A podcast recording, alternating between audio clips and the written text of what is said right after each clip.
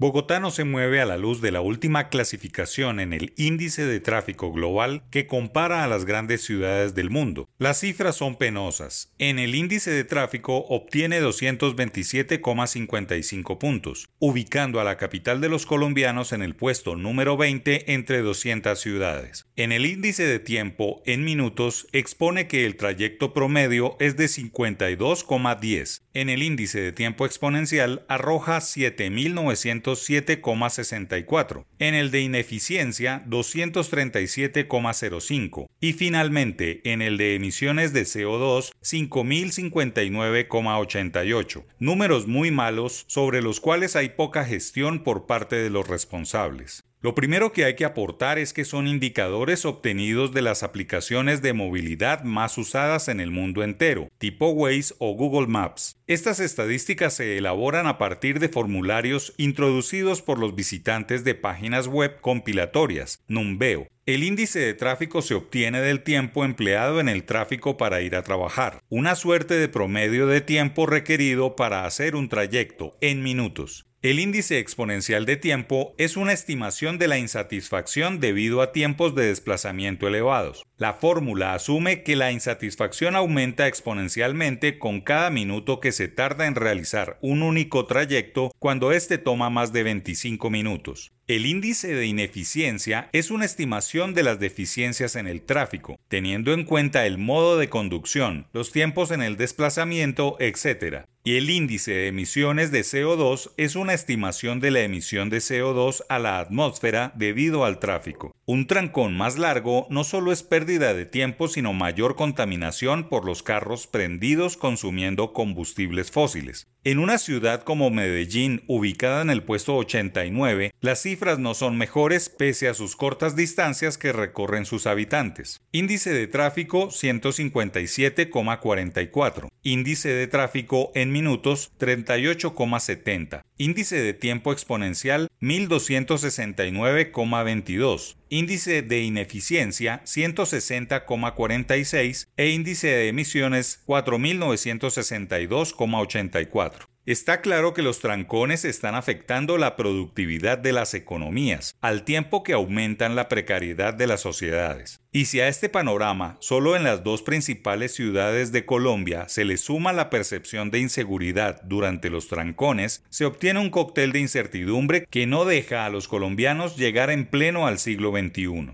La solución no ha sido distinta a bajarse de los sistemas de transporte masivo por medio de buses como consecuencias de una auténtica crisis de éxito, pues uno de los peores enemigos de los llamados transmilenios son los tumultos que generan inseguridad. Para solucionar el lío subiéndose a las motocicletas, que fueron un fenómeno que nunca se vio venir en la sociedad colombiana. Vale la pena recordar que el país es el décimo más vendedor de motos en el mundo, con cerca de un millón de unidades, incluso sobrepasando a Estados Unidos y solo superado por países asiáticos. La competitividad es la víctima más silenciosa de los trancones, atascos o tacos. Nadie repara en que si los conductores o pasajeros de un vehículo se desplazan en los tiempos estimados con seguridad y calidad por las vías de Cali, Medellín o Bogotá, la eficiencia, productividad y la competitividad misma de la ciudad evolucionarían. Los candidatos a las principales alcaldías deben empezar a hablar de las soluciones que proponen.